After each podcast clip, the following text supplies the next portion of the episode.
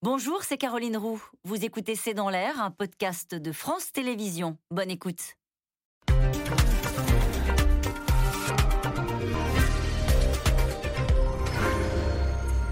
Bonsoir à toutes et à tous. Nous attendons vos questions, SMS, Internet et réseaux sociaux pour alimenter notre discussion. Elle a fait une entrée en campagne sur des tons pastels. Marine Le Pen, pour sa rentrée politique, a choisi le thème des libertés et poursuit sur sa ligne, tenter de démontrer qu'elle peut rassembler au-delà de son camp. Mais un imprévu vient bousculer ses plans. Sur sa droite, Éric Zemmour capte l'attention et lâche ses coups. Pas encore candidat, mais déjà en campagne. L'éditorialiste privé de télé va partir à la rencontre des Français faire la promotion de son livre. Un week-end politique aussi pour les républicains qui parviennent à afficher une photo de famille à Nîmes. Et puis à gauche, Anne Hidalgo a franchi le pas hier à Rouen, à 135 km de Paris, avec un objectif construire une France plus juste et s'imposer à gauche où six candidats sont déjà entrés en campagne. Le Pen se lance, Zemmour s'avance. C'est le titre de cette émission. Avec nous pour en parler ce soir, Dominique Régnier.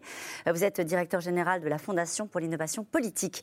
Raphaël Baquet, vous êtes grand reporter au journal Le Monde. Le Monde qui fait sa une aujourd'hui avec ce titre Macron, Hidalgo, Le Pen, l'entrée en campagne. Neila Latrousse, vous êtes journaliste politique pour France Info. On vous retrouve tous les matins pour votre brief politique dans la matinale de votre radio. Enfin, Jérôme Fourquet, vous êtes directeur du pôle opinion et stratégie d'entreprise de l'IFOP. Citons votre sondage dans le JDD ce week-end qui analyse justement la crédibilité des candidats de droite. Et puis naturellement, votre livre, L'archipel français aux éditions du Seuil. Bonsoir à tous les quatre. Bonsoir. Merci de participer à ce C'est dans l'air en direct. On va commencer avec cette entrée en campagne qui était quand même assez attendue, euh, celle de Marine Le Pen. Je me tourne vers vous, Neila Latrousse. Euh, Qu'est-ce qu'on peut en dire de cette euh, entrée en campagne? On a l'impression qu'il y a certains codes qui ont un peu changé. Alors très léger, hein. la, tenue, elle est effectivement, elle est passée euh, au bleu turquoise, euh, là où avant elle faisait sa rentrée en blanc, mais pour le reste, euh, ça reste quand même une rentrée très classique pour, pour Marine Le Pen. Sur le fond, ce qu'elle a scandé à plusieurs reprises à Fréjus, ce n'est pas un enjeu de société, c'est un enjeu de civilisation. Elle l'avait déjà dit en 2016. Le fait de vouloir faire cette rentrée en extérieur pour dire on s'ouvre sur, sur le, le reste, l'ensemble de la France. pour l'anecdote, c'est ce qu'elle voulait déjà faire en 2016, à ceci près que lors de la répétition, la bâche qui était derrière elle s'était déchirée, donc il s'était retranché dans un hangar, mais c'était déjà le plan euh, en 2016. Le discours ressemble énormément aussi à celui qui avait été prononcé euh, à Fréjus. La seule différence peut-être, c'est qu'elle euh, fait une rentrée sur les libertés, là où en 2016, elle faisait une rentrée sur l'ordre et sur la protection. Donc elle a compris que sur cet item-là, peut-être, les Français lui, lui créditaient une certaine crédibilité, qu'en revanche, sur le libéré, elle avait besoin de, de faire un effort supplémentaire. Et puis l'autre différence, c'est qu'elle se défait de la présidence du Rassemblement national beaucoup plus tôt. Elle avait attendu le dernier moment pour le faire lors de la euh, campagne précédente. Là, elle le fait dès septembre pour pouvoir être aussi un peu plus libre elle-même et de ses mouvements et de son agenda. C'est vraiment le cas? Elle n'est plus la patronne du RN ou c'est juste un affichage qui permet de dire je vais au-devant des Français euh, en réalité, enfin, la, direction du, RN, les instances principales, le bureau national, le bureau exécutif, euh, enfin l'ensemble des instances, c'est la patronne de, Marine Le Pen avec des normes proches. Et puis surtout, il faudra voir ce, ce, que sera le Rassemblement national dans les prochains mois. Est-ce que c'est pas l'équipe de campagne qui prend la main? Euh, Raphaël Baquet, lancer une campagne sur les libertés. Euh, c'est visiblement le parti, euh, pris de, Marine Le Pen. Elle dit si des centaines de milliers de personnes scandent le mot liberté, c'est qu'il existe un malaise et qu'il faut l'entendre. Bah, plus qu'un autre candidat ou une autre candidate, elle est, elle est prise par sa base qui euh, euh, nourrit beaucoup les manifs euh, anti-vax hein, depuis cet été.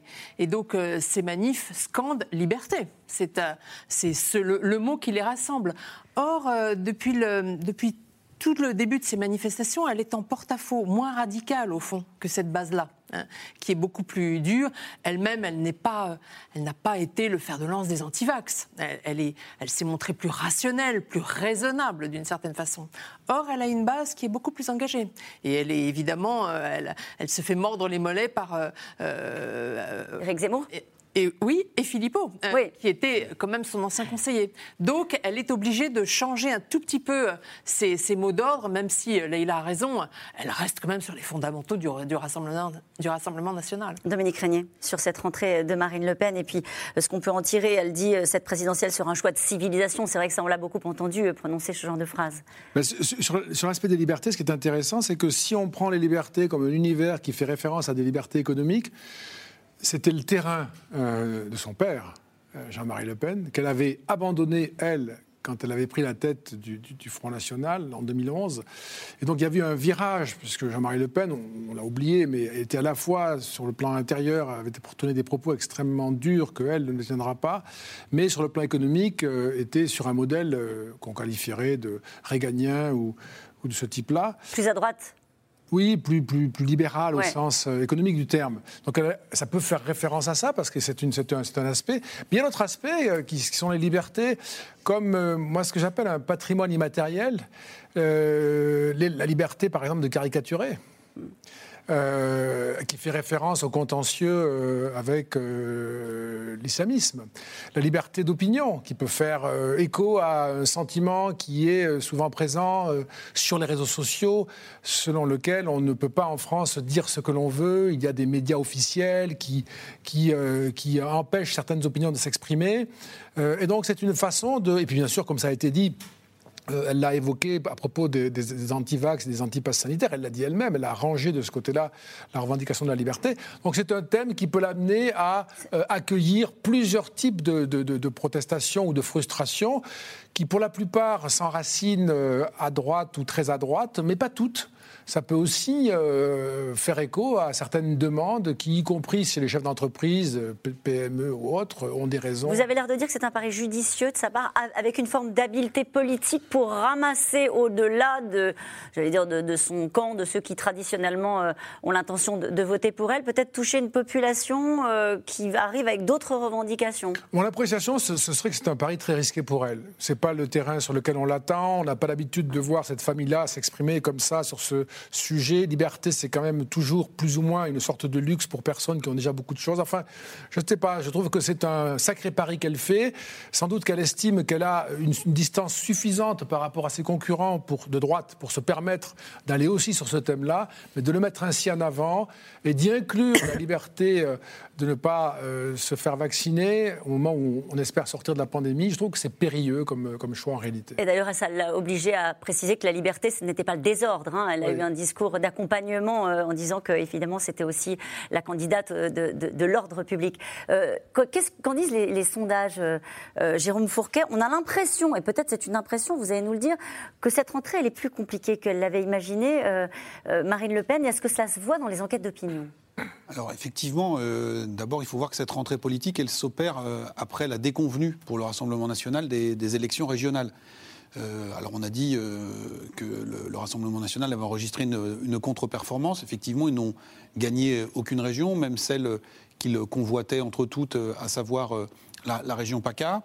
Ils ont fait à peu près 19% au premier tour, donc c'est quand même un score qui n'est pas déshonorant, mais ça n'a pas été l'occasion d'un tremplin ou d'une dynamique. D'ailleurs, Éric Zemmour, on va en parler tout à l'heure, joue beaucoup là-dessus en disant voilà, Marine Le Pen, c'est plus le parti de la gagne, et ça ne pourra pas gagner. Donc il n'y a pas de tremplin, d'une part, il y a une concurrence à laquelle elle ne s'attendait pas, euh, celle d'Éric Zemmour. Il y a ce mouvement anti-pass sanitaire où un certain nombre de ses concurrents, euh, Nicolas Dupont-Aignan, Florian Philippot, sont euh, assez actifs, et terrain sur lequel elle ne peut pas complètement les suivre, parce qu'il y a quand même un, problème de, de, crédibilité. Et donc, ce scénario d'un face-à-face joué d'avance entre elle et Emmanuel Macron apparaît un peu moins évident à, l'heure où on se parle. Et donc, peut-être qu'aussi, euh, la volonté de mettre en avant ce thème euh, des libertés renvoie à deux choses. D'une part, euh, une liberté vis-à-vis des instances européennes, en disant il faut qu'on reprenne le contrôle sur nos vies, il faut qu'on reprenne nos destinées. Et donc, si le peuple français tranche par référendum sur un certain nombre de grandes orientations, notamment sur l'immigration, il est le seul et unique souverain. Donc je pense que c'est aussi dans ce sens-là qu'il faut entendre le terme de liberté. Et dernier point sur les libertés, le fait aussi de jouer le camp de la liberté contre un pouvoir macronien qui est dépeint par Marine Le Pen et ses proches comme un pouvoir autoritaire. Vous entendez dans les manifestations, on dit qu'il y a une dictature sanitaire. On a vu, on se souvient, au moment, de la crise des Gilets jaunes, que le Rassemblement national, par exemple, et euh, euh, euh, opposé à l'usage des flashballs par les forces de l'ordre, en disant que la police avait été utilisée comme garde prétorienne d'un système. Et donc, elle joue aussi, en utilisant cette thématique des libertés, cette carte-là, en essayant de caricaturer Emmanuel Macron comme un, pouvoir qui serait un pouvoir euh, autoritaire et liberticide. Quel, quel électoral doit aller chercher maintenant? Bah déjà convaincre le sien d'aller voter. Euh, qu'on a vu qu'au régional, il, manquait, il manquait du monde. Et euh, ça l'amène là à peu près à 20-21%. Et puis essayer d'élargir avec la difficulté euh, d'une concurrence qui n'était pas forcément inattendue. On verra ce qui se passera du côté d'Éric Zemmour. Dominique Régnier parlait de, de l'histoire de ce parti. Pendant assez longtemps, Marine Le Pen a voulu rassembler le camp du non la France du non au référendum de 2005. Donc c'est un discours qui était plus à gauche, qui était plus social. Là, aujourd'hui, manifestement, elle tente une autre synthèse, c'est celui des, libertés, en disant, voilà, nous sommes le pôle qui va euh, rassembler tous ceux qui s'opposent à la dérive autoritaire, euh, jupitérienne du pouvoir euh, macronien. Donc c'est un sacré pari. C'est plus puissant que les, préoccupations liées au pouvoir d'achat ou liées à cette ah bah. France des oubliés qu'elle a si souvent elle, elle, pense peut-être que tout ça est déjà dans les courbes. Et elle a tort? Mais il faut toujours le, il faut toujours rappeler. Alors, elle, euh, elle, commence quand même son discours sur euh, la question de la privatisation, la euh, nationalisation des autoroutes.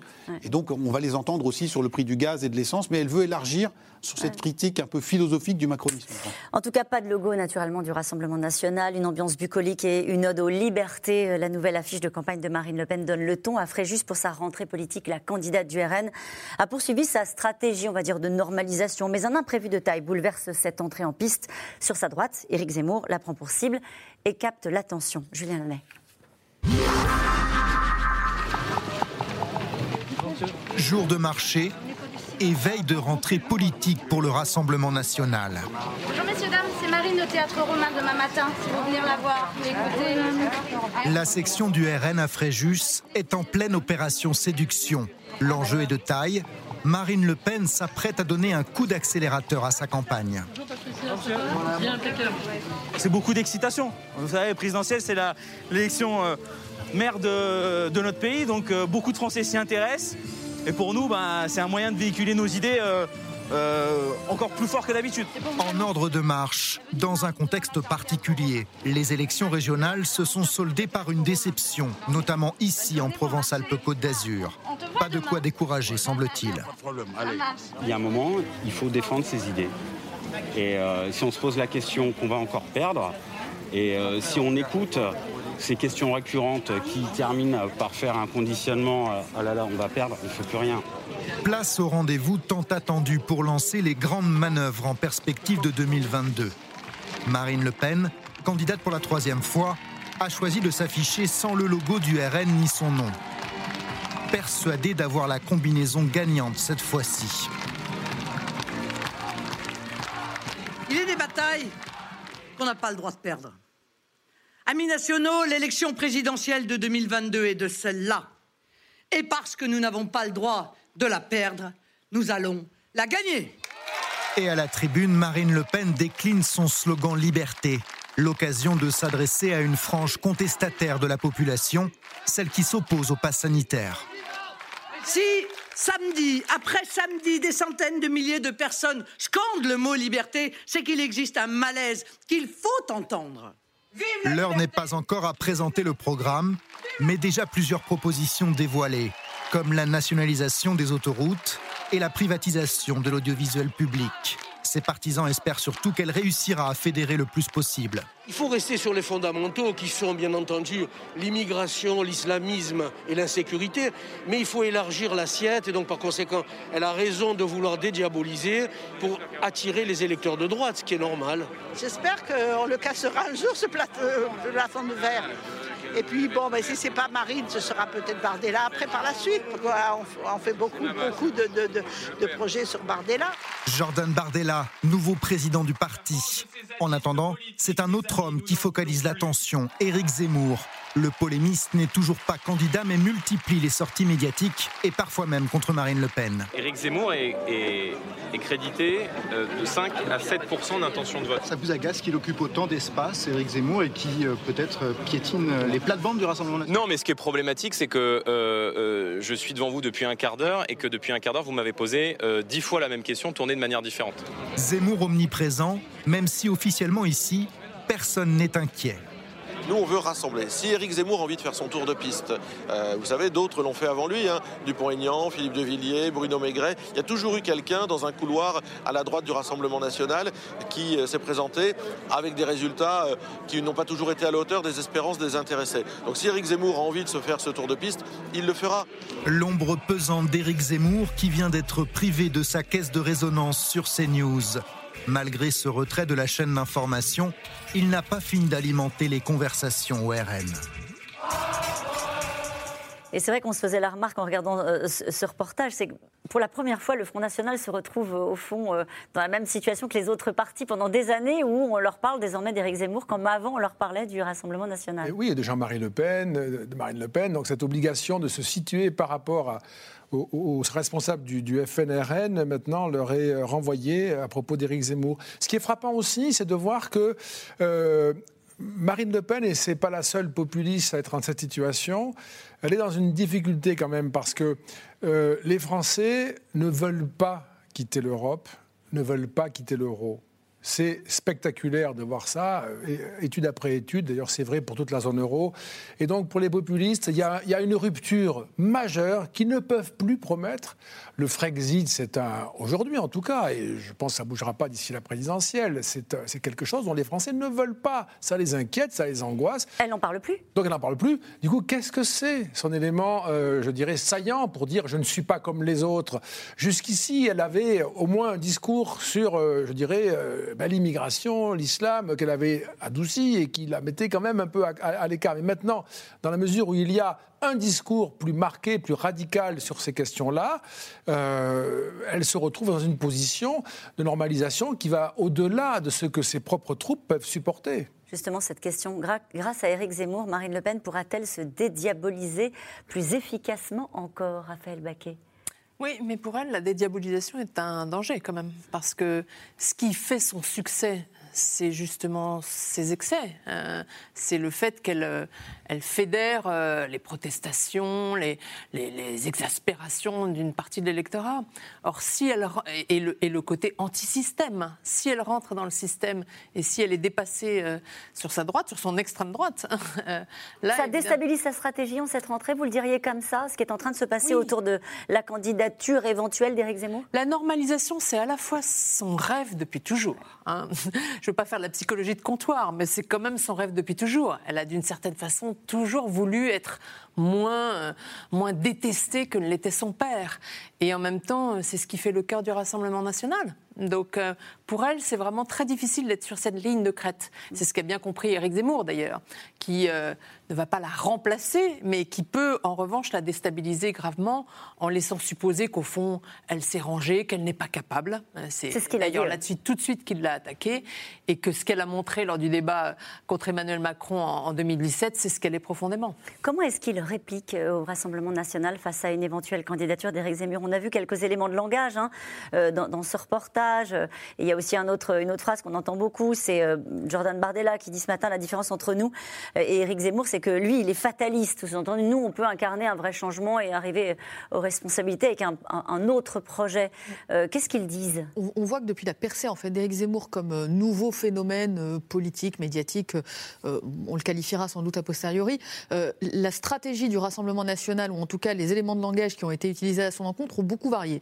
Donc au départ, c'était c'est un polémiste, on ne va pas euh, répondre à un polémiste ou à un éditorialiste. Puis il y a eu euh, la question des, temps de parole, où au sein même du Rassemblement national, on commençait à être un peu gêné par euh, cet éditorialiste qui a une heure tous les soirs sur une chaîne où il peut dire tout le mal qu'il pense de, Marine Le Pen. Alors ça, c'est fini du coup. Ça, a priori, c'est fini. aujourd'hui on a entendu des porte-paroles du Rassemblement national expliquer qu'Éric Zemmour avait vocation à terme, pourquoi pas, à rejoindre ce euh, camp des nationaux, pour reprendre le terme de Marine Le Pen. Donc, une forme de main tendue à Éric Zemmour en disant bah, viens travailler avec nous. Quand dans le même temps, d'autres porte-paroles disaient mais on n'a rien à voir avec lui, il est plus extrémiste que nous, etc. Aujourd'hui, il semblerait effectivement que, euh, vous le disiez, euh, comme Jordan Bardella l'expliquait ce matin, que la stratégie est encore un peu changée en expliquant qu'il qu'au final c'est un problème de méthode, qu'il est plus fataliste, ou alors qu'il n'a pas l'expérience d'eux, mais au final on voit bien qu'il déstabilise complètement l'entrée en campagne de Marine Le Pen, et en interne et en externe. En interne, parce que le parti n'est pas capable d'avoir une réponse unifiée euh, face à la menace qu'il représente, et en externe, parce qu'il crédibilise ce débat euh, en fragilité de Marine Le Pen, parce qu'il fait exploser effectivement euh, cette stature anti-système. Il dit regardez, je suis plus anti-système qu'elle, je me permets de dire encore plus de choses. Et c'est là que Marine Le Pen se retrouve dans, dans, dans un étau, c'est que d'un côté, elle veut se défaire de, de, de, de ses habits d'anti-système pour gagner en crédibilité, et de l'autre, c'est le même Éric Zemmour qui l'attaque en crédibilité en disant elle ne gagnera pas. Dans un piège, euh, Raphaël Baquet, ce qui Le seul élément où elle a attaqué de façon subliminale presque, c'est Éric Zemmour, c'est sur les femmes. c'est intéressant. D'abord parce que c'est une candidate, il n'y en a pas tant que ça, en tout cas en position d'arriver au second tour, ce qui est son cas. Et, et Éric Zemmour, alors lui, il a une position sur les femmes, il retarde de plusieurs siècles. Il Donc, assume une forme de misogynie. une forme de misogynie qui n'est vraiment pas dans l'époque. Et donc, euh, et elle l'a attaqué là-dessus. Elle a, elle a d'abord fait un, un bon petit moment sur, sur les femmes, sur leur sécurité, sur leur liberté à circuler dehors, mais c'était aussi euh, à, à l'attention de- de- d'Éric Zemmour. Et donc ça, c'est intéressant parce que c'est un des points difficiles pour Éric Zemmour. S'il veut rassembler euh, un électorat, il faut qu'il pense quand même à la moitié de cet électorat qui sont les femmes. Quand même. Jérôme Fourquet. Sachant que historiquement, euh, Jean-Marie Le Pen avait un score qui était beaucoup plus faible dans l'électorat féminin que dans l'électorat masculin, et que sa fille était parvenue ces dernières années à combler cet écart. Et donc là, on va peut-être retrouver, si Eric Zemmour se, se présente, de nouveau ce- cet écart euh, homme-femme qui est, qui, est, qui est très marqué. Alors, euh, avec vous, Jérôme Fourquet, sur la crédibilité de Marine Le Pen, puisque vous avez testé, vous avez fait ce, ce sondage pour le, le JDD, euh, est-ce que cette stratégie de normalisation, je ne sais pas d'ailleurs quel mot il faut mettre là-dessus, mais enfin bon, c'est comme ça qu'il l'appelle, euh, lui a permis de gagner en crédibilité, puisque ça a toujours été son sujet, à un moment donné, d'arriver à faire euh, Alors- euh, 50% plus une voix Alors ça dépend par rapport à quelle époque Oui. on compare. C'est-à-dire qu'elle a repris euh, des parts de crédibilité depuis euh, l'après 2017 et depuis son échec dans le débat d'entre-deux tours. Mais elle se situe euh, peu ou prou à peu près dans le, le même étiage qui était le sien avant ce fameux, euh, ce, dé- ce- ce fameux débat raté. Alors c'est assez cohérent ces résultats avec ce que donnent les intentions de vote qui, euh, dans un paysage très fragmenté, la donneraient encore, hein, parce qu'on Oui. on, on spécule sur la candidature éventuelle d'É- d'Éric Zemmour. Pour l'instant, il n'est pas candidat. Et dans les intentions de vote, même quand il est testé, c'est Marine Le Pen qui arriverait en position de qualification pour le deuxième tour avec Emmanuel Macron. Donc elle est bien dans le paysage, mais euh, Éric Zemmour va lui donner euh, beaucoup de, fil à, retordre. Alors un autre élément qu'on a entendu dans votre reportage de la part de ces lieutenants, c'est de reprendre l'histoire et de dire en fait, il n'y a pas de place pour des dissidents du euh, Front National. Sauf que lui, il n'est pas dissident. Donc on, rappelle euh, Bruno Maigret, on rappelle Florian Philippot, en disant voilà, tous ceux qui sortent du FN, la marque est plus forte, la marque Le Pen, la marque RN est plus forte et il n'y a pas de place. Là, c'est différent parce que euh, Éric Zemmour n'est pas dissident. Et puis, on fait aussi entendre un autre argument. On lui dit il sera potentiellement le Christiane Taubira du camp national, c'est-à-dire un petit candidat qui, en grabillant quelques, quelques voix, fait perdre euh, le, le camp dont il, est le, dont il est le plus proche. Il y a une dynamique, euh, Éric Zemmour, dans les enquêtes d'opinion. Est-ce que vous voyez quelque chose qui est en train de se passer? Même si vous avez raison de le rappeler, il n'est pas encore euh, candidat. Mais est-ce que quand vous le testez, il, fait, il fragilise euh, la dynamique, si tant est qu'il y en ait une, en tout cas la candidature de, de Marine Le Pen? Alors, si on regarde le premier sondage où il a été testé, c'est l'IFOP qui l'a réalisé il y a quelques mois maintenant, avant l'élection, euh, avant la, la période estivale. Il était à 5% au premier tour. Là, dans les dernières enquêtes, il est entre 7, 8, euh, voire 9, selon les scénarios. Donc il y a eu une légère progression. hein, donc il y a une, une progression de, de quelques points, euh, mais qui est en partie quand même à mettre en balance ou en regard avec l'extraordinaire couverture médiatique dont il bénéficie depuis plusieurs semaines. Alors c'est consécutif euh, ou corrélé à la sortie de son livre, à sa campagne qui est assez habile de, de teasing en faisant euh, durer le, le suspense, aussi au fait que euh, la sphère médiatique a envie de raconter une histoire en disant il, il- est-ce se passe qu'il va quelque y chose. avoir quelque chose, est-ce qu'il va y avoir un trouble fait? Donc lui il arrive et il répond présent. Et on voit que Marine Le Pen ne se hâtait pas de se, se lancer en campagne. Donc il y a quand même ce phénomène-là à, à- à prendre en, compte pour peut-être un peu relativiser cette dynamique, mais qui est quand même euh, non, non négligeable. À 7 ou 8% il est aujourd'hui au niveau d'Anne Hidalgo ou d'Yannick Janot, dans le paysage qui est, complètement fragmenté. Et alors, à qui prend-il? Eh bien, À peu près autant de voix qui viennent de l'électorat de François Fillon de 2017 et de celui de Marine Le Pen de 2017. Donc il mord sur deux électorats et il joue aussi bien d'une Marine Le Pen qui est assez peu visible, qui a subi le contre-coup des régionales, et d'un camp républicain qui, des républicains qui aujourd'hui euh, englué dans sa procédure de départage et donc lui occupe le terrain et répond aussi à une appétence médiatique pour euh, quelque chose de nouveau. Alors il joue avec ça, vous avez raison de le dire, en disant, en laissant planer un peu le suspense sur ses intentions. Il était euh, interrogé euh, par Léa Salamé et Laurent Ruquier samedi soir et il a joué avec une forme d'ambiguïté sur, sur ses intentions. Il s'avance, mais il s'avance avec un logiciel qui est toujours le sien. Est-ce que vous avez appris des choses dans ce qu'il a dit, ce qu'il a pu dire Dominique Régnier samedi soir? Donc c'est toujours les thèmes qui sont les siens. Oui, c'est ça c'est son sillon. Euh, et, c'est ce qui fait son, l'écho qu'il rencontre et le succès qu'il rencontre auprès de ses, de ses supporters aujourd'hui. Par contre, j'ai trouvé que la manière de l'interroger montrait qu'on n'avait pas appris grand-chose de euh, la manière de s'opposer à Jean-Marie Le Pen autrefois. Pourquoi? Bah, C'était du rentre-dedans, quoi. Euh, et je pense que ça, ça m'a frappé parce que je pense que c'est une, une incompréhension de, de, ce phénomène, comme l'était le, le pénisme. Euh, les gens qui sont en soutien de, Marine Le Pen, Jean-Marie Le Pen autrefois, aujourd'hui d'Éric Zemmour, ne voient que des raisons de se conforter dans une telle confrontation. Euh, et nous ne savons pas dans nos démocraties, nous ne parvenons pas, en tout cas dans la démocratie française, à traiter ces discours par euh, une approche critique qui les mettrait en difficulté. Si vous rentrez euh, dans l'art de Éric Zemmour, il est plutôt à l'aise. Si vous... par, exemple, il faudrait le, cibler sur euh, la, remigration, parce que par exemple, c'est ce qu'il souhaite faire. Est-ce qu'on raconte des sornettes ou est-ce qu'il y a des hum. possibilités? S'il y a des possibilités, ça se passerait comment? Qu'est-ce qui, qui, qui, aurait lieu réellement? Quelles conséquences? C'est ça. Si vous voulez, si c'est l'idée d'avoir au fond, une supériorité morale, ça ne marche pas. C'est très compliqué à, la décharge de mes confrères, mais, mais c'est très compliqué parce que c'est vrai que c'est un discours qu'on n'avait plus entendu depuis très longtemps. Je ne sais pas si Jean-Marie Le Pen allait aussi ah, loin dans ses propos. On l'a peut-être oublié. Euh, donc, euh, c'est vrai qu'il a promené la, remigration. Il martèle que l'islam génère la violence. Il prophétise euh, la guerre civile. Il défend clairement l'idée de Français de souche. Il interdit, par exemple, le fait qu'on puisse appeler son, fils Mohamed. c'est vrai que depuis quelques années, ça avait un peu disparu de l'espace public. Vous avez raison, absolument. Vous avez raison. Il y, avait une. Alors, je suis d'accord avec vous. Le mot dédiabolisation, on ne sait pas trop comment l'utiliser. Il y a une une sorte de euh, euh, modération et banalisation. Euh, mais ça, c'était le fait de Marine Le Pen, parce que Jean-Marie Le Pen a tenu des propos épouvantables. Et on les a oubliés. Il a été jugé pour ça. Il y a des effets de génération. Même moi, je me souviens à la télévision, il disait des choses, mais qui étaient mais, profondément choquantes. Souvenez-vous, sur les personnes qui étaient atteintes du sida, enfin, c'est sur les. des choses atroces, vraiment atroces, qui ne sont plus dites aujourd'hui. Euh, Éric Zemmour, lui, réinstaure, et ça aussi, c'est juste de le dire, réinstaure un discours extrêmement clivant qui fait que vous vous, vous sursautez. Et d'une certaine manière, ça produit une forme de, euh, comme de jouissance, satisfaction d'une partie de la population de l'électorat qui a envie d'en découdre, mais en même temps, ça borne votre, votre horizon parce que euh, euh, ça n'est pas considéré comme euh, prometteur d'une paix civile. Et si c'est une guerre civile, on n'est pas sûr de pouvoir la gagner. Donc c'est pas forcément très rassurant de s'engager dans la bataille. Bref, c'est une, une, un grand, un, grand combat qu'on va mener, mais enfin, on, aimerait plutôt l'éviter. C'est ça aussi que ça peut, ça peut susciter comme, comme sentiment. Raphaël Baquet, sur le discours d'Éric Zemmour qui déboule d'une certaine manière dans cette campagne et dans ce début de campagne.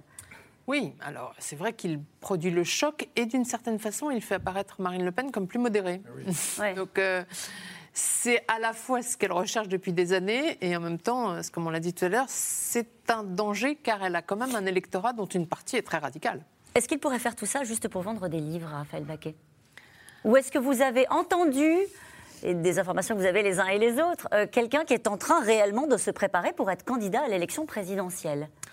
Je pense qu'autour de lui, il y a beaucoup de, gens qui le poussent qu'il est suffisamment narcissique aussi pour en être euh, flatté et que, et que le succès de ses livres, qui est réel, euh, lui donne l'idée qu'il peut passer dans un autre euh, domaine. Or, on l'a vu, euh, le succès des livres ne fait pas forcément un électorat. Hein. Euh, Nicolas Sarkozy aussi vendait beaucoup de livres et puis, et puis il a échoué en 2012. Le fait qu'il ne puisse plus faire ses chroniques sur, sur CNews change quelque chose C'est un pépin, oui, pour lui. C'est un pépin. Allez-y, expliquez-nous. Il pensait que ça arriverait plus tard. Il, savait bien qu'à partir du moment où il commençait, plus il s'avançait vers la candidature, plus il serait obligé de, lâcher son, son poste de, polémiste à la télé.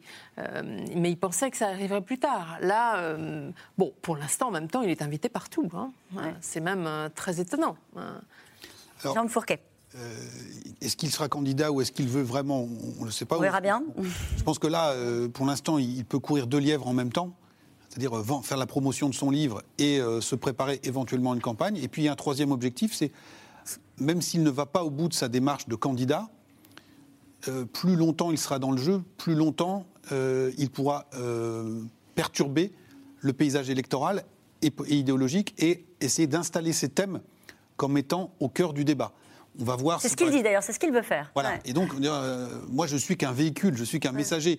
Alors, il y a le côté narcissique. Si jamais les sondages me sourient, pourquoi pas être moi-même le porteur de ce message Mais à minima, faire en sorte que les autres soient obligés de venir sur mes positions. Et de ce point de vue, quand vous entendez les propos des dirigeants euh, des Républicains, voyez que euh, pour l'instant, si, si, au Rassemblement national, Marine Le Pen reste droite dans ses bottes, pour reprendre l'expression, ça commence à bouger pas mal.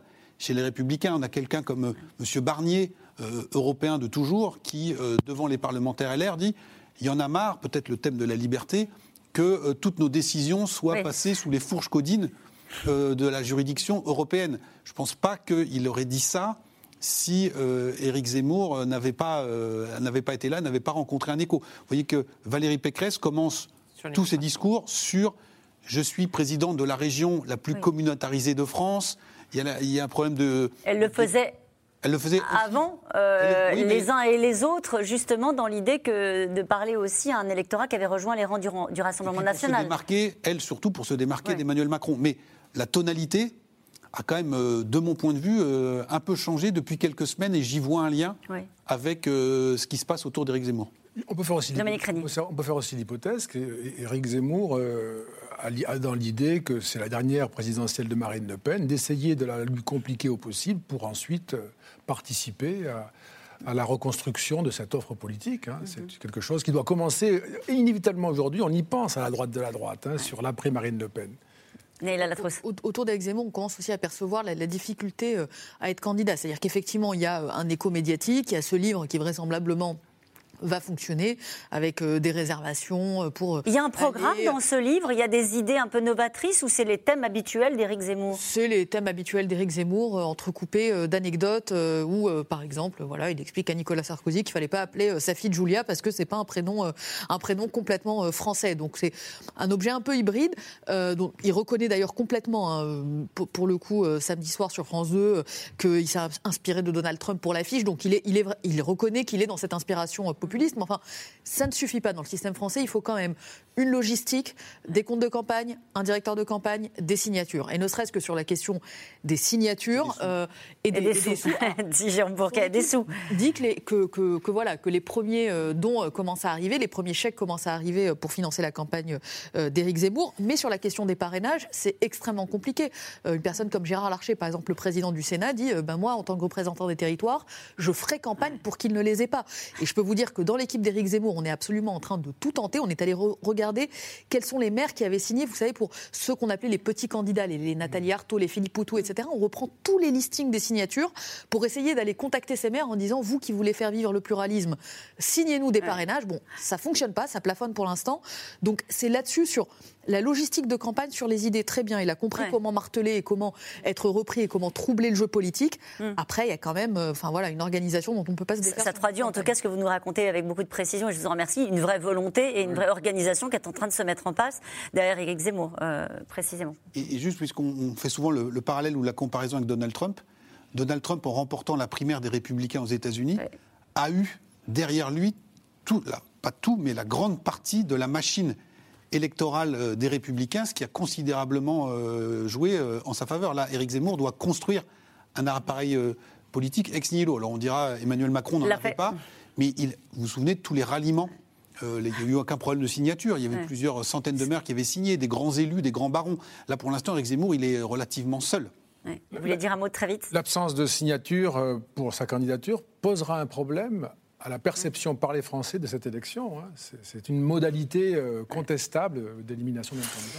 En tout cas, après avoir euh, pris le large, ils reviennent au Bercail ce week-end. Valérie Pécresse et Xavier Bertrand sont venus tous les deux dire leur attachement aux députés LR réunis à Nîmes. Alors, primaire ou pas primaire, en tout cas, tous les candidats de droite avaient un seul objectif donner aux militants l'image d'une famille unie. Magali Lacrosse, Pierre Dehorne.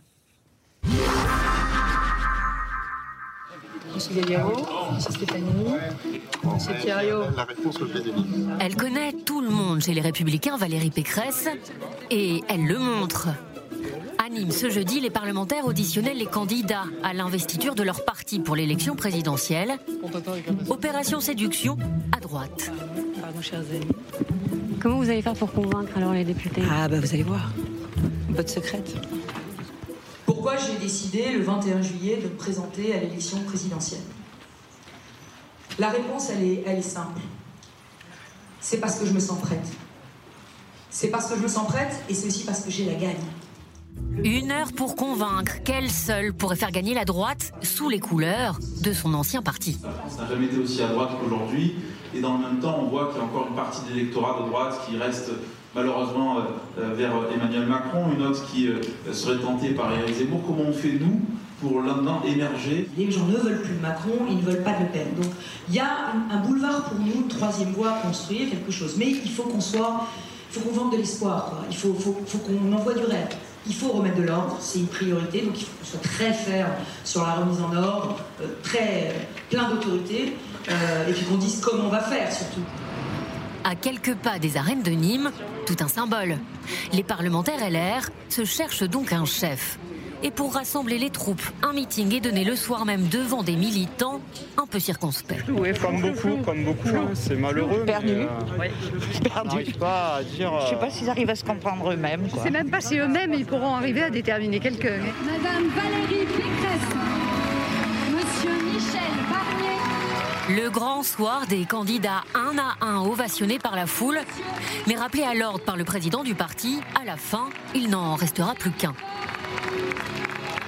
On ne pourra gagner que dans le rassemblement et avec un seul candidat. Et un seul candidat, ça veut dire que tous ceux qui aspirent à l'être soient rassemblés derrière. Sinon, ça ne marchera pas, ça ne tiendra pas et on ne gagnera pas. Ça voulait dire tout sauf une nouvelle guerre des chefs, s'il vous plaît. Alors on affiche sur scène l'image d'une famille recomposée qui réunit ses candidats, et même davantage. Loin du public et des caméras, Xavier Bertrand retrouvera plus tard ce soir-là ses adversaires à l'investiture LR. Bonjour Xavier Bertrand, comment ça s'est passé le dîner hier soir? Franchement bien, franchement bien. Merci, à tout de suite. Devant les parlementaires de son ancien parti qu'il appelle toujours sa famille, Xavier Bertrand pose ses conditions, pas question de participer à la primaire. Je n'imagine pas gagner cette élection présidentielle sans le soutien et l'aide de ma famille politique. J'ai vraiment la conviction que nous allons remporter cette élection présidentielle, mais que pour cela, il faut que nous soyons unis et que nous nous respections. Je respecte la position des uns et des autres, je vous demande de comprendre la mienne. Un coup de poker que certains militants ont du mal à entendre. Voilà, ben en fait, euh, j'ai retrouvé mes cartes, donc comme on disait, j'ai adhéré en 2012, après l'élection de François Hollande, donc à l'époque, euh, juste après Nicolas Sarkozy. Son engagement, c'est d'abord un espoir, le retour de Nicolas Sarkozy, et puis le regret de la figure du chef. Côté Fillon, euh, je vais être franc avec vous, j'étais à deux doigts de dire, euh, de toute façon, on n'y arrivera jamais, et voilà. Hein. Bon, je ne l'ai jamais fait. Jeudi soir, il était au meeting de son parti à Nîmes. Il avait presque fait son choix pour Xavier Bertrand, mais sa position hors du parti, loin des militants, lui fait craindre le pire. Avec ses valeurs, euh, on va dire, un peu plus modérées, un peu plus... euh, Xavier Bertrand? Oui, Xavier Bertrand, un peu plus centriste, un peu plus euh, humaniste même, je dirais. J'aurais pensé qu'il pouvait embarquer, euh, parce qu'on dit toujours la présidentielle, c'est la rencontre du peuple français, c'est pas la rencontre juste des républicains. Donc, euh, si, si à un moment il veut être écouté, euh, je comprends pas pourquoi il, a, enfin, pourquoi il réagit comme ça avec les militants, parce que sans appareil, euh, en même temps, Macron a réussi à y aller sans un appareil. Et aujourd'hui, il est président de la République. Sauf que pour l'instant, Xavier Bertrand est crédité de 15 à 17% des voix au premier tour, insuffisant pour se qualifier au second tour. Raphaël Baquet, on sent un peu d'abattement chez ces militants. Hein bah oui, parce que le risque, effectivement, pour l'électorat de droite, c'est encore une fois de voir soit un trop-plein de, de, Personne ne s'impose, à vrai dire. Et effectivement, entre Valérie Pécresse qui peut aller à la primaire, si la primaire a lieu, elle peut en sortir euh, vainqueur, et, et Xavier Bertrand. Il a dit qu'il n'y aurait pas de deux candidats. Mais enfin bon, ça veut dire qu'une droite est encore divisée.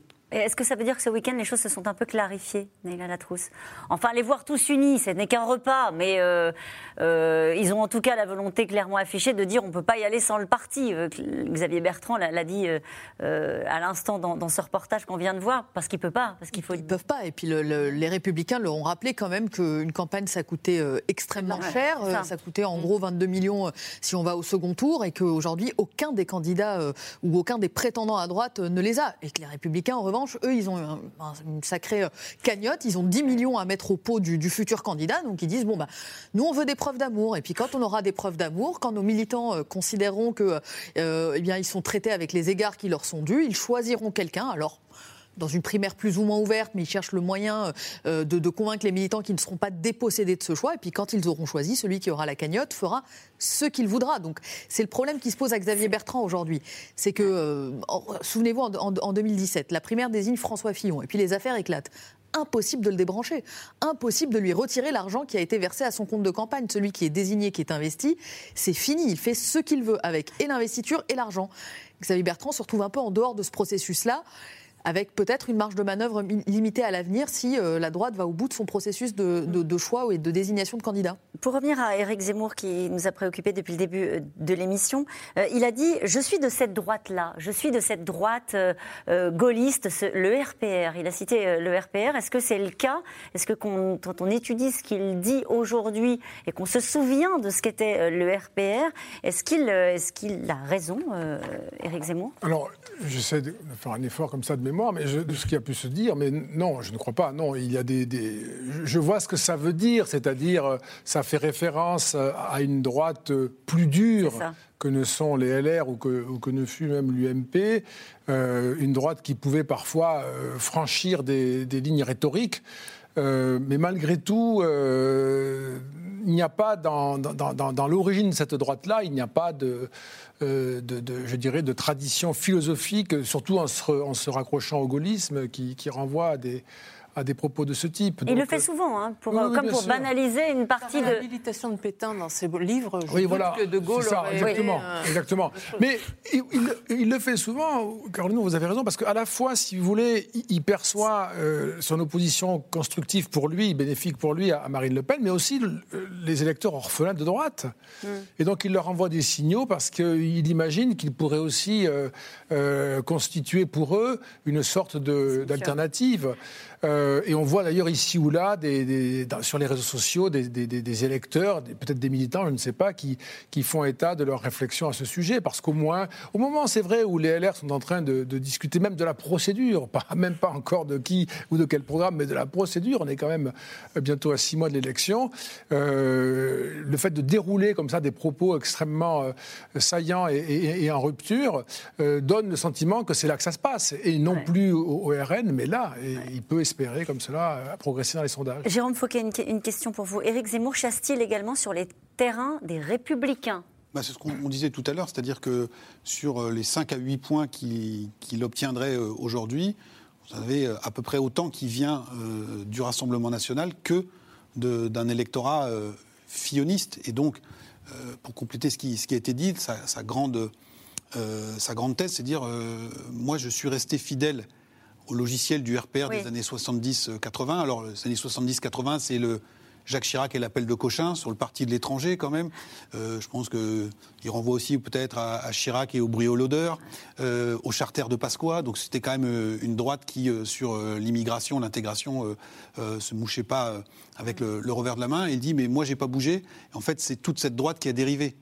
Et donc, c'est juste une question de revenir à nos fondamentaux et euh, il n'y a pas de transgression, il n'y a pas de radicalisation, c'est juste euh, nous qui sommes euh, restés fidèles à ce que nous, avons été. Et ce faisant, il veut envoyer un, message à cette droite orpheline qui ne se retrouve pas forcément dans les programmes qui sont aujourd'hui proposés. Et qui cherche un chef, hein, ce qu'on a entendu dans, dans, ce reportage. On voit bien que c'est très déstabilisant pour cette famille politique, qui a un côté très bonapartiste comme ça, et qui s'est toujours construit comme ça, avec des militants qui sont un peu perdus. Deux choses, il y a le côté bonapartiste, et puis il y a le côté aussi euh, c'est plus très à la mode aujourd'hui d'être militant, mais il y a encore des gens qui prennent leur carte, on l'a vu, qui payent une cotisation.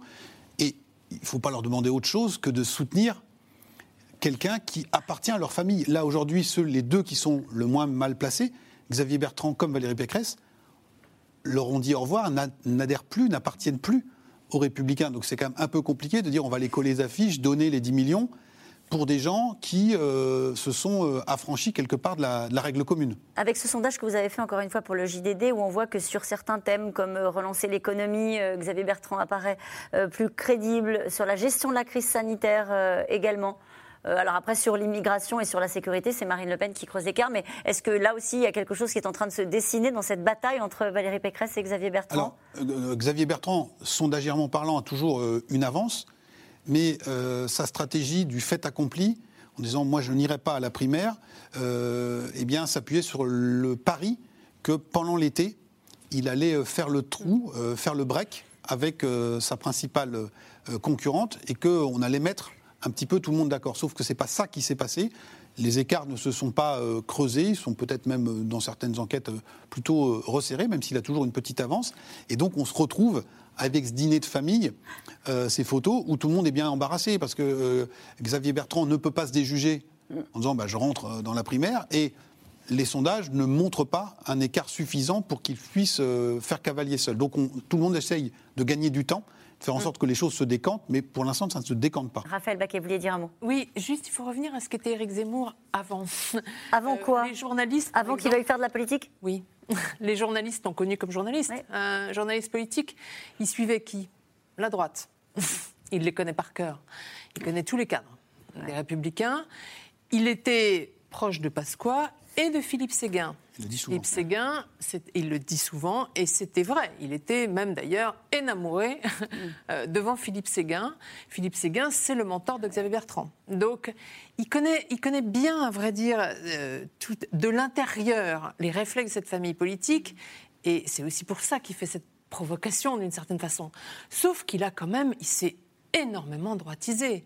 Entre les Zemmour journalistes, qui euh, faisaient une campagne à peine déguisée euh, contre le, pour, pour, le non au référendum de la Constitution européenne, avec Pasqua et Séguin, euh, pour le non à Maastricht, pardon, avec Pasqua et Séguin, aujourd'hui, il, est, il, s'est beaucoup plus droitisé. Et Sur les questions liées notamment à la... Je ne veux pas faire parler les morts, mais je doute que Philippe Séguin aurait adhéré à ces positions raciste et, euh, et, contre l'immigration. Donc il, il, a, il a beaucoup changé et en même temps, il s'est énormément droitisé, c'est très clair, et en même temps, il connaît les codes de l'intérieur du Parti républicain. Ça lui donne un avantage? Bah, ça lui donne un petit avantage, en tout cas, pour pouvoir leur parler. Maintenant, euh, je pense que ce qui compte, c'est aussi euh, son programme. Est-ce qu'il, Il connaît les codes du parti, mais aussi de l'électorat. Et de l'électorat, bien sûr. Il, est journaliste au, mm. Figaro, Figaro Magazine. Il a énormément sillonné la France lors de conférences. Et donc, il connaît par cœur cette, cette base électorale et électorale. Alors c'était un week-end très politique. Il y avait aussi le lancement de campagne d'Anne Hidalgo qui a euh, déjà réussi à faire le débat puisqu'elle a fait une proposition doubler le salaire des profs sur un quinquennat. Jean-Michel Blanquer cible la démagogie. Jean-Luc Mélenchon lui moque un PS qui aurait perdu sa culture de gouvernement. La candidate a une urgence, elle, désormais, se faire entendre des Français et pas seulement des Parisiens. Léa Dermidjian, David Lemarchand et Laura Rado. Loin de Paris, sur le port de Rouen, Anne Hidalgo entourée de son équipe de campagne. Une mise en scène soigneusement préparée pour plonger officiellement dans l'arène présidentielle. Chères Françaises et chers Français, je veux que tous les enfants de France aient la même chance que celle qui m'a été donnée. Je suis candidate pour offrir un avenir à nos enfants, à tous nos enfants. À 62 ans, Anne Hidalgo met donc fin au faux suspense. Et si elle prend bien soin de s'adresser à tous les Français, c'est bien son expérience de maire de Paris que ses lieutenants mettent en avant. Cette alliance entre la vie quotidienne et la voix de la France en Europe et dans le monde, c'est exactement ce qui est indispensable pour prétendre être présidente de la République. Et Anne Hidalgo incarne donc euh, parfaitement cet objectif. Donc être maire de Paris, c'est un atout pour l'élection présidentielle. Qui démarre par une tournée des médias et la traditionnelle publication d'un livre, Une femme française, en librairie ce mercredi.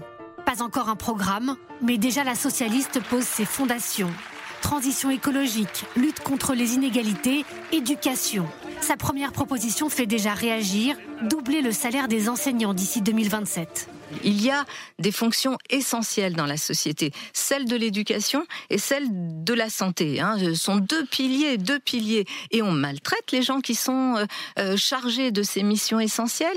Et on se pose la question, on dit que c'est de la démagogie, mm. mais moi ce que je trouve euh, démagogique, c'est de vouloir faire croire qu'on s'intéresse à eux, qu'ils sont très importants, en les rémunérant d'une façon aussi faible.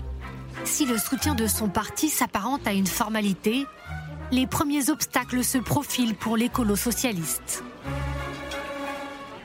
moi, je voterai pour vous. De ouais. vous. mais non, mais non, mais non, mais non. tu verras. Bon, d'accord, d'accord. C'est sûr que la gauche va perdre s'ils ne s'allument pas. Et comme ils ne vont pas s'unir. L'éternel débat autour de l'union de la gauche. Sixième candidate à se déclarer après Jean-Luc Mélenchon, Fabien Roussel ou Arnaud Montebourg, Anne Hidalgo devra sans nul doute discuter avec le vainqueur de la primaire écologiste. À deux jours du scrutin, plus de 120 000 personnes sont inscrites, sept fois plus qu'en 2016, et une conviction semble s'imposer parmi les candidats. Moi, juste euh, pour, que les choses soient claires, il n'y a pour moi aucun scénario envisageable dans lequel il y aurait un retrait non, mais moi, il n'y a pas de retrait. Hein. Ah ouais, mais il faut que les choses soient, soient extrêmement claires.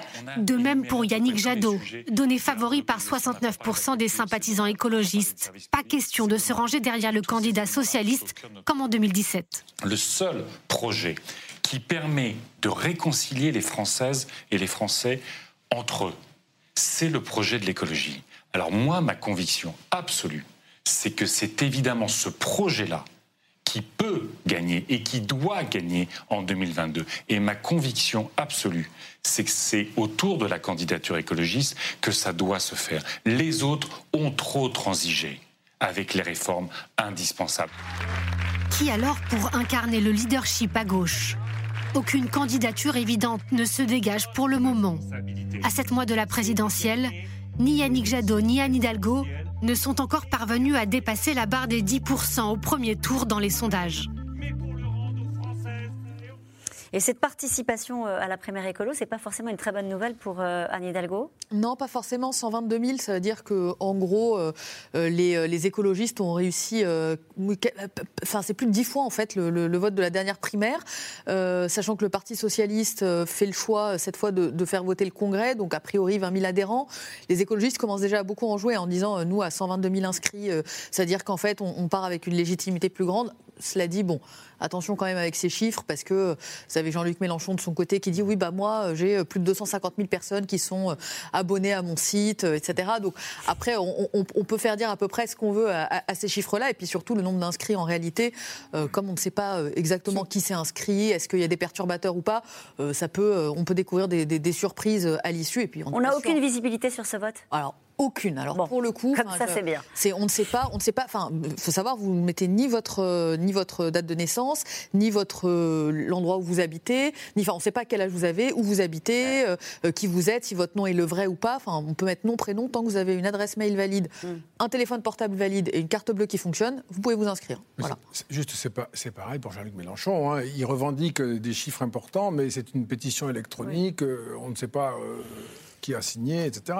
Cette question, en France, en dehors de Paris, quelle est l'image d'Anne Hidalgo Raphaël Baquet? Ça va être son sujet, en tout cas, de montrer qu'elle n'est pas que la maire de Paris, naturellement. Bah, là, tout son lancement de campagne, de campagne, a consisté à se déparisianiser. Donc, euh, on voit bien, elle est entourée de maires, justement, de province, des régions. Euh, il n'y a pas du tout son équipe euh, parisienne. Et donc, oui, c'est un sujet. Surtout, on voit bien que euh, là, ces, ces, dernières années, euh, le conflit Paris-Province s'est encore euh, accentué. Hein. Il a toujours été important en France, mais, mais il s'est encore accentué. Donc la maire de Paris, elle n'a pas l'ancrage qu'avait Jacques Chirac en Corrèze, donc ça va être plus difficile. Et il était intéressant aussi ce reportage avec ce militant qui disait Mais moi je veux voter pour vous au second tour, mais vous y serez pas. Mmh. parce qu'ils ont, ils ont conscience que, évidemment, l'offre à gauche est, très morcelée. Ça va être une des urgences, sans doute, d'Anne Hidalgo dans les prochaines semaines peut-être euh, essayer de, faire la différence, de créer une dynamique autour de sa candidature? Soit créer une dynamique, soit essayer de, de, faire en sorte que les écologistes n'y aillent pas. Les écologistes ont déjà passé leur tour en 2017. Il y a ces, chiffres, ils sont euh, tout, euh, tout, surpris d'avoir 120 000 personnes qui se sont inscrites à, leur primaire et puis à leur élection. Et puis il y a comment dire un débat d'interprétation sur les, les, régionales. Euh, Olivier Faure, qui euh, dirige le Parti socialiste, avant ces élections, était prêt à éventuellement un accord avec les écologistes, ce qui lui était beaucoup reproché par euh, les proches de, François Hollande en disant qu'il est en train de, brader ou de, dissoudre la vieille maison. Et puis quand les résultats des régionales sont tombés, avec des bons scores pour les présidents de régions sortants socialistes, euh, Olivier Faure a changé un petit peu de, discours en disant mais en fait, euh, les écolos, il y a un plafond de verre, en faisant un bon jeu de mots, et donc ils n'arriveront jamais à gagner. Sauf que euh, dans les trois régions, Île-de-France, Auvergne-Rhône-Alpes et Pays de la Loire, où la gauche n'était pas sortante, ce sont les listes écologistes qui sont arrivées devant les, les listes du Parti socialiste. Et dans les sondages pour la présidentielle, aujourd'hui, Yannick Jadot est au coude à coude, voire souvent un peu, un ou deux points devant euh, Anne Hidalgo. Et donc, euh, personne ne va, un peu comme euh, Valérie Pécresse et Xavier Bertrand, tout le monde est pour l'union, mais à son profit. Et donc, on va pas. un grand classique, ça pour On va pas réussir, pour l'instant, à les mettre d'accord. Très vite, Naïla Latrousse, on passe aux questions. le calcul mental rapidement, c'est 8 fois plus que la dernière fois et non pas plus de 10 fois plus pour la primaire écologiste. C'était une correction. Bah, on n'avait pas du tout suivi, nous. Personne n'avait. Merci. on passe maintenant pardon, aux questions des téléspectateurs.